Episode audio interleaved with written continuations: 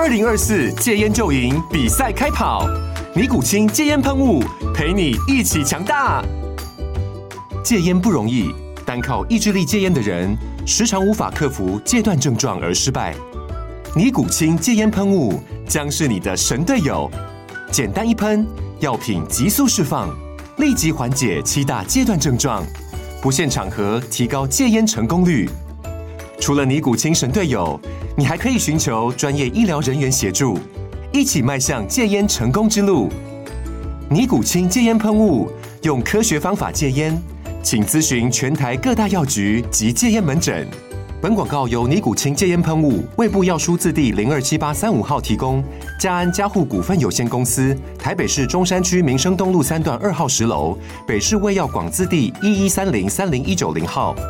尼古清戒烟喷雾，相伴每个新开始。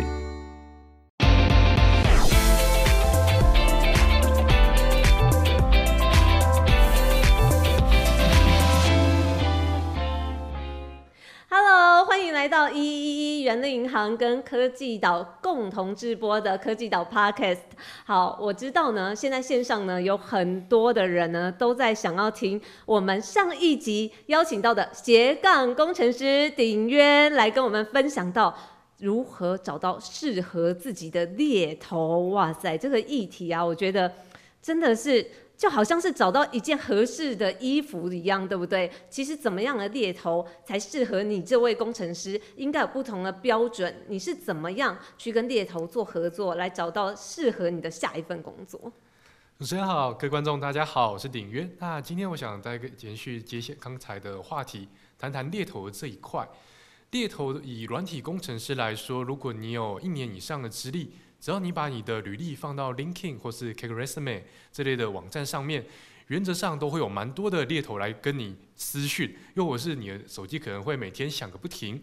但是在这么多的猎头当中，我们要怎么样去找出符合我们的猎头呢？一般来说的话，我会先去呃跟他们去做一个讨论，或是出给一些题目给他们，比如说你们知道我的专业吗？你们知道我的履历上有什么东西吗？你们熟悉我现在的产业吗？因为有一些的猎头，他们可能是呃刚毕业的学生，那他们其实没有工作经验。你愿意把你的人生大事交给一个完全没有工作经验的人来帮你主宰吗？这个时候，我觉得去询问猎头这些细节。哦，这种感觉就很像是你要找一个呃，算是你的人生合作伙伴一样的重要，对不对？就好像找另一半一样。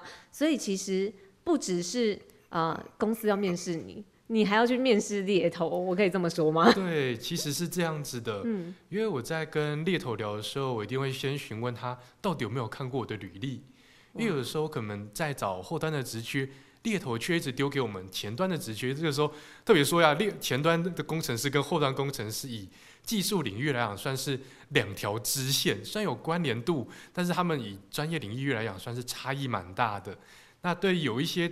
比较呃，有一些比较之前的猎头，他们甚至会把硬体的职缺丢给软体工程师，这种更大的误区。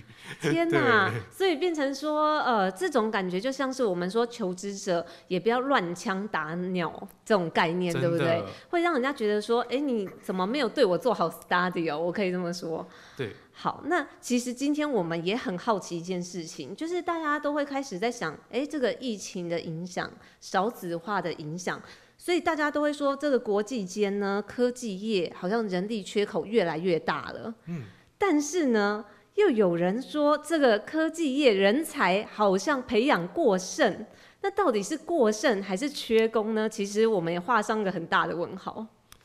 对，那以我目前在产业的感觉来讲，我觉得是。缺工也是过剩。那以我个人来说，我是在去年的十月的时候刚转职到现在的这份工作。那其实以景气来说，我以周围的朋友来讲好了，他们在去年的年初的时候可以获得溢价，也就是说，他们能力也许没到那个门槛，但是他们有办法找到远比自己能力好的一个薪水，可能涨幅甚至可以到达。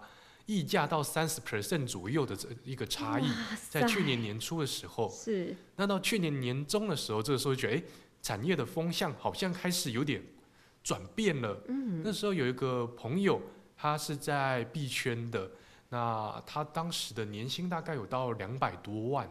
对他年薪两百多万，他拿到这份工作的时候，他就跟我炫耀说：“今天这一餐我请了。”我来了，我来，我长大，我翅膀硬了，我请客。嗯。那那时候我很开心的祝福他，也觉得哇太棒了，你又帮他找到这份工作。结果没想到他才入职两个月，公司就把台湾的整个部门都裁掉了。两个月？对。哇塞，你身边这样子的情况案例多吗？呃，只能说有一些案例，但是可能也是看每个人的状况。那以那个朋友来讲的话，他当时也是很错愕。不过，呃，当时虽然他被裁员，但公司给他非常。优厚的一个补助金，还可以撑一阵子。对，那我比较好奇的是，他这两个月过去了，然后他被嗯，等于是算是整间整间公司的台湾区的这个部门就已经拜拜了吗？对，他下一份工作找到了吗？这个部分。他一开始的时候，他觉得，哎，我上一份工作这么轻松的可以找到年薪两百万的，下一份应该不在话下吧？是，对，所以他一开始的目标可能也是在年薪两百左右。那结果他就先以就说，哎，反正公司有给我补助金，我可以让我撑一段时间，我轻松的找工作就好。所以他六月到九，去年的六月到九月左右，他都是用很轻松的态度在找工作。然后越早他就觉得。好像越不对劲，奇怪了。我好像虽然很轻松的在找，但为什么没有任何一个 offer？对，是因为我们大家都说，哎，现在你说竹科啊、南科啊，哦，大家都在抢工程师嘛，所以合理来说，他应该是很好找工作的。但现在是不是因为他的要求的薪资待遇都比较高一些了，所以反而变成说缩减他可以选择的选项？对他一开始也是这么样去思考，他说，哎。两百万找不到，那我就把降标准给降低到一百五十万或者是一百二十万，我也 OK，没问题。降很多了，降很多了。对我大幅降降薪，我自自己往下降。有有有有打折，有打折。对我打折出售了。对，那他在这样子的时候，他大概从去年的十月到十二月，他这样找，确实他有找到工作了，但是他的这他的工作到好像是去年原本。十二月的时候，我跟他在一个 party 上，就说：“哎，今天这个 party 就是庆祝你有找到一份新的工作了。”对，然后就他说：“今天其实原本是要开这个 party 来庆祝的，但是我今天晚点就要跟猎头说，我这份工作不要了。”为什么？因为他其实在这半年来，他主要所收到的呃面试的邀约或是 offer，大部分都是来自于币圈。或者是呃区块链 Web 三点零，还有一些是直播还有博弈的公司，有少部分是有金融的公司，对。哦，所以呃等于是说比较不在他的选择范围之内吗？不是在他的理想范围之内是吗？对他当时他想说，我都我想要尽量离开这个币圈，结果没想到。最后，他找到的工作以及猎头推荐给他的工作，甚至是他最后获得 offer 的工作，还是在这个范围之内 啊。对，所以哦，那现在变成说，他又等于是。自主性的选择失业，我可以这么说吗？从某个角度来讲，他也可以说是自主性的选择失业，因为他大概在去年的时候吧，因为我们可能都会有几个朋友在出来吃饭，我们都会聊聊大家的工作近况，还有市场的状况。那那时候在跟朋友聊的时候，他们就说，你有办法在去年十月，因为呃大概是八九月开始面试，在十月的时候确定入职到新的公司是很幸运的。如果你再晚一点的话，景气可能。还在持续下滑当中，所以你很难有办法再获得这么高的一个 offer，又或者是更多的一个机会。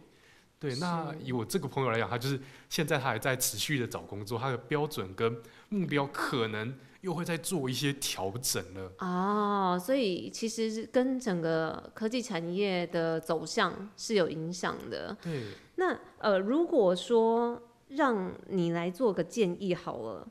比方说，现在有一些新鲜人嘛，可能他们现在还在学校。对。那他们接下来想要投身科技业的话，你有没有什么样的建议？又或者是说，你过去有建议过学弟妹？比方说，你觉得在社会上，呃，最主要会用到的一些能力是什么？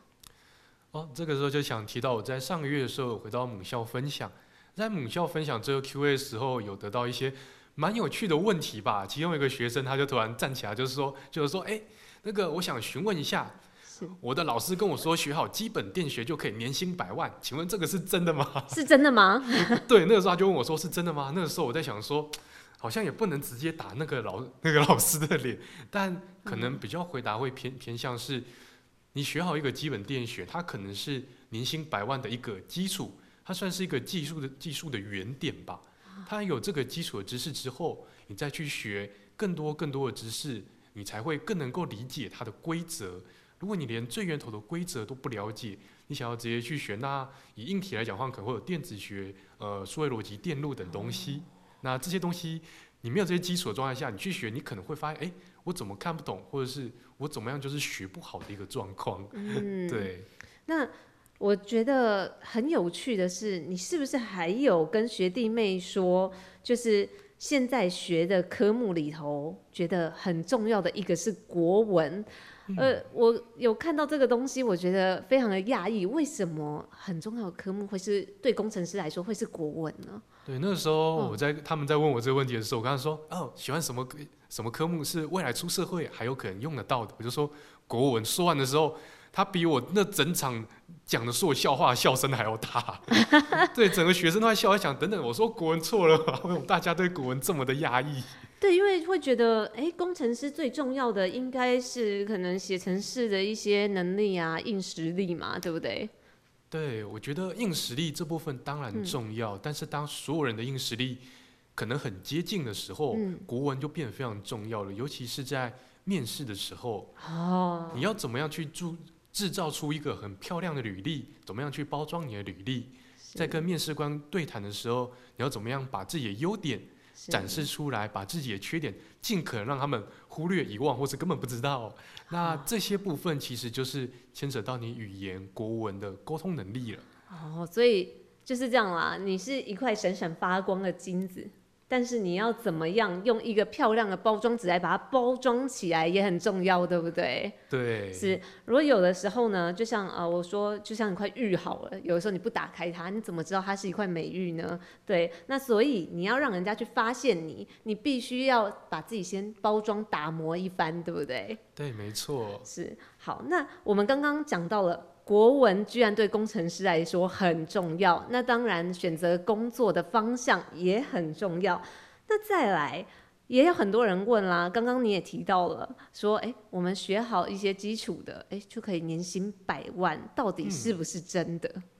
对，年薪百万的话，我大概以软体工程师来讲，我目前是工作六年多，以我周围的同学朋友，要呃有一定实力的人要到达年薪百万，其实普遍的是都有达到的。是。但这个时候也是要看他们的薪水是怎么样的一个组成，因为我们提到我们的薪水有底薪、年终、绩效、股票这些的，对。那另外还有一个点是加班费。哦，对，因为我过去曾经有个朋友，他在硬体厂，他当时的底薪一年大概在七十万左右，嗯他靠着每个月疯狂爆肝，就让他的年薪直接破百万了。哇，所以大家可能会觉得说，哎，工程师好像赚钱都很轻松，年薪就是轻易可以破百。可是有的时候你可能是用工时换来的。好，那你觉得说就读大学的这个相关科系，跟像我们在补习班出来的话呢，这个找工作的话，觉得有什么样的差异？那一般来讲的话，我们大学可能是嗯在资工系来说，他可能读了四年，那有些人可能会读五六年，那个就是特例。那补习班的话，可能是三个月到一年的补习班都是有的。哎，那我觉得以差异上来讲的话，可能在心态上就会有差异。一个是属于年龄的不同，我们可能在十八岁的时候读大学，那时候我们对社会还没有遭受到社会的毒打，毒打。对我们不清楚说这个社会是长怎么样，所以我们可能用比较轻松愉快的心情来做个学习，甚至呃，就以笔者来说，当时大学并没有那么的认真。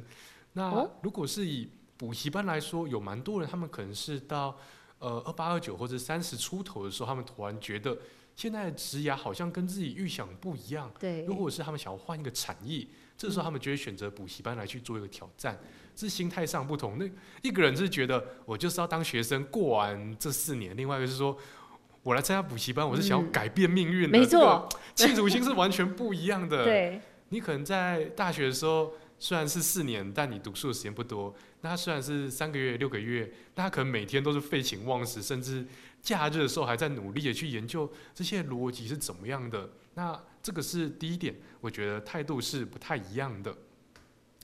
那如果真的接下来到工作上之后，如果是以我过去的呃，无论是面试也好，或者是合作的同事也罢，有些人他们是呃补习班出来的，也有从一般大学出来的。是以大学出来的时候，他们的能力其实未必会比补习班的更好。这哦真的是很看他们大学四年到底读了什么东西。就像我们说的，那你拿到了那张毕业证书，它可能只是一张入场券，并不是代表一张直接通行券，只是入场而已。所以我可以这么说吧，师傅领进门，修行在个人。对，没有说你念哪个大学一定就是特别的强，又或者是说有些人他可能本来呃念的不算是前段班的学校，对，但是后来靠自己后天的努力，然后反而薪资比当初成绩更好的同学哦、呃要再更高一些。你身边有这样的例子吗？很励志的。如果是我以身边的话，我例子例子会比较偏向举举几个不同的例子好了。好，那比如说以我大学来说，呃，在我读的资工系里面，虽然有人大学读了四年资工系顺利毕业，但是他其实是不几乎不太会写程式的。那程式的考试怎么过呢？城市嘛几百行、上千行，他真的是把它给背下来了。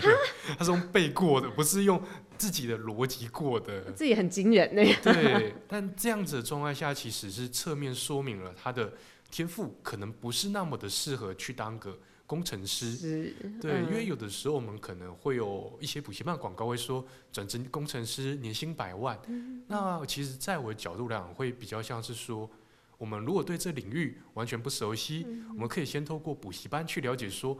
我适不适合这个领域？因为大学你可能一丢就是四年，但补习班三到六个月这样的时间，你有办法先体验到我适不适合这个领域。这样我觉得成本来说也是比较划算的。那以过去我的呃前公司就有一个同事，他也是补习班毕业的，但是他的能力我就觉得哇，真的是还蛮强的。哦，他不是正规的资工系出来的学生，而是半路出家。对他算是嗯半路出家的学生，但他的能力跟解决独立思考、独立解决问题的能力，我觉得非常的优秀。那甚至可以这么说，如果他当初可能他在在这个产业待得更久，我就觉得他的发展会更好，因为那个时候他也是刚进来这个产业两年。哦，这个时候我也不得不提一下找工作的这件事情。嗯，呃，虽然说有些东西可能是站在资方或是面试官的角度来讲，但是如果你是小间工程师，尤其是外包工程师，嗯呃，外包公司的工程师这样子出来的话，其实业界会觉得你的能力还不错，因为很多时候你可能要一个人当十个人用，你的耐挫性、耐打能力都是特别好的。哦，对，因为我刚好那个同那个前同事，他就是在这样的环境下出来的。哦，所以他等于是说，因为他一个人当好几个人的角色在用，他磨练出了沟通的能力也好，执行的能力也好，解决问题的能力也好，他通通通包了，对不对？对，全包了。是好，那其实我们刚刚听到的这个经历呢，就代表着说，哎、其实你就算不是资工系本科出来的人，哎、你也很有机会哦。如果说你靠着后天的努力，那最后还是想要请鼎渊来分享一下，呃，你的书里头最主要就是你在怎么样去帮别人解决问题嘛，对不对？对分享一些解决，还有一些技术上的东西。那也想要请你分享一下，你过去有没有一些呃协助其他比你资浅的工程师的一些故事可以分享？那这边的话，我分享一下，因为我平常也是有在做一些职涯的咨询，是是否工程师的这个部分。是那大概在上个月的时候，有个工程师他就跑来找我，嗯他已经是资深工程师了，但他已经跳，他跳是跳槽到另外一个新公司，他就问我说：“哎、这个公司所用到的技术，我过去完全都没有用过，哦我要怎么样去做一个入门，或者是我要尽快熟悉这个产业，跟大家打成一片？不然的话，我就觉得我这个公司工资深工程师挂得很尴尬。啊，是这样子，所以反而是我要怎么跟人家打成一片这样子的问题。那嗯，对。但是总是会有那种新进人员，就是我今天就是一个小菜鸟，对不对？那小菜鸟的话，我应该要呃，首先解决哪些问题？你有什么建议？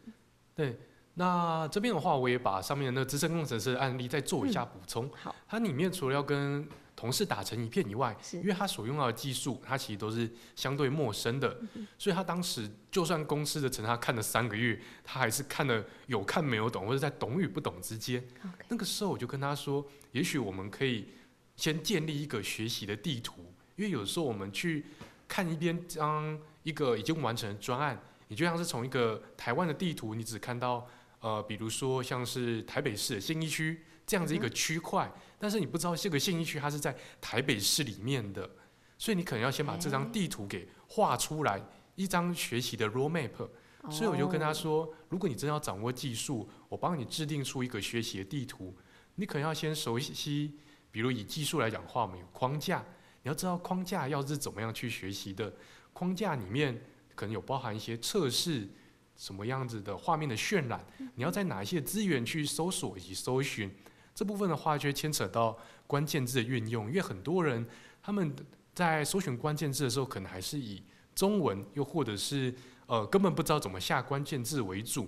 那这部分的时候，我就跟他说，你的关键关键字可能要以英文，然后再加上你的这些东西，那你可能要在某一些的状态下去寻找。因为有时候我们在 Google 所搜寻出来的第一个，它可能也不是解答，甚至第一页第一页的所有的文章都不是解答，有一些对对对，对，是会有这样状况的。那这又延伸到另外一个问题：如果我找不到解答，我该怎么办？嗯，因为你今天所遇到的问题，有可能是别人从来没有遇过的，或或者是你关键字下错了。嗯，那这个的部分有一部分是经验，那另外还有一个是你可能是新进人员，所以不清楚。对，那在新进人员的这个部分，我可能呃以我的前公司来说的话，我会制定非常详细的一个呃新手教学，告诉他说你要怎么样去把这些的专案给建立起来，至少要可以跑得动。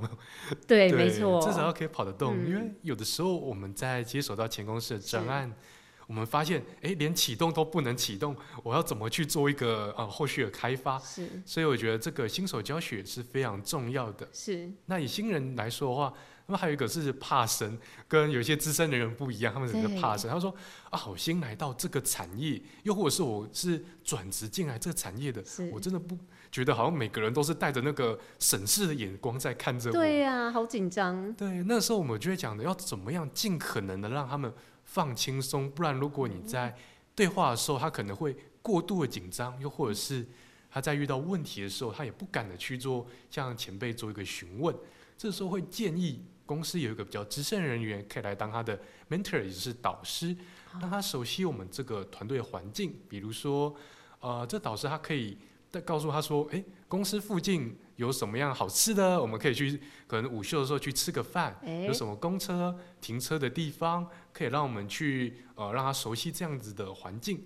那又或者是协助他与其他部门的同事来去做一个认识，因为你一到公司，你可能连名字跟脸都对不起来。真的，哎，所以我发现这个问题不是只有发生在科技业哦，其实各行各业好像一开始新手懒人包的时候，都要给他这种比较温馨的关怀，更多的温暖，对不对？对，真的是需要温暖的，是不然他们一旦受到惊吓，可能不到一个月就离职了。惊吓。对，好，那呃，像是刚刚讲到的这个新手们，那如果说他们比方有一些问题，嗯那他可能问过你一次两次还是不会的话，你要怎么去带领他？